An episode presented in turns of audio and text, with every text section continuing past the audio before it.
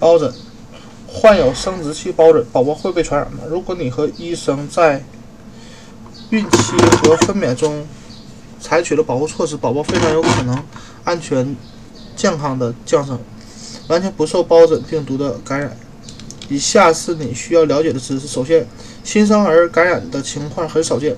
如果妈妈在孕期再次感染，曾经患过疱疹，宝宝感染的概率不到百分之一。其次，虽然怀孕早期发原发感染，第一次出现的感染会增加流产和早产的风险，但这种感染并不常见，因为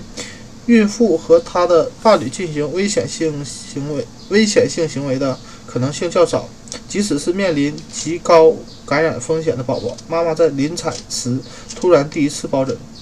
仍然有百分之五十概率幸免。如果你以前没有得过生殖细胞疹，但发现了一些早期感染的症状，比如发热、头痛、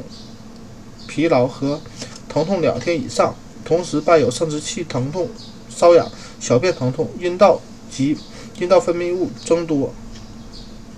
腹股啊腹那个腹股沟处痛及损伤部位形成水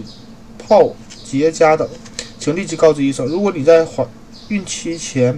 疱疹复发，宝宝感染的风险很小，但为了将这一风险降降得更低，医生会从怀孕三十六周开始给妈妈服用抗病毒药物，而分娩时有活动性疱疹的孕妇一般应该采取剖宫产。一旦宝宝受到了感染，应该立即给宝给予抗病毒药物治的治疗。此外，分娩后仍使处于感染活跃期，也可以通过适当的预防措施让宝宝不受病毒传染。